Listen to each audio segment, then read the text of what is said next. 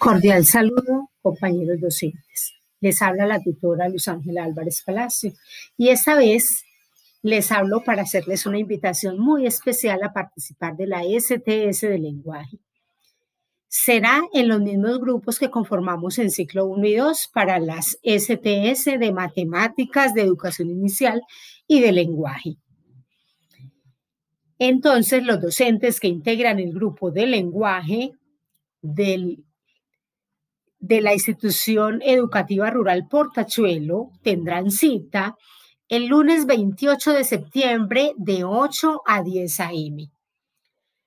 Los docentes de lenguaje de Pueblo Nuevo el martes 29 de las 11 de la mañana a la 1 de la tarde. Los docentes del Eduardo Fernández Botero el miércoles 30 de 8 a 10 de la mañana. Y los docentes del presbítero Gerardo Montoya el jueves 30 también de 11 a 1 de la tarde.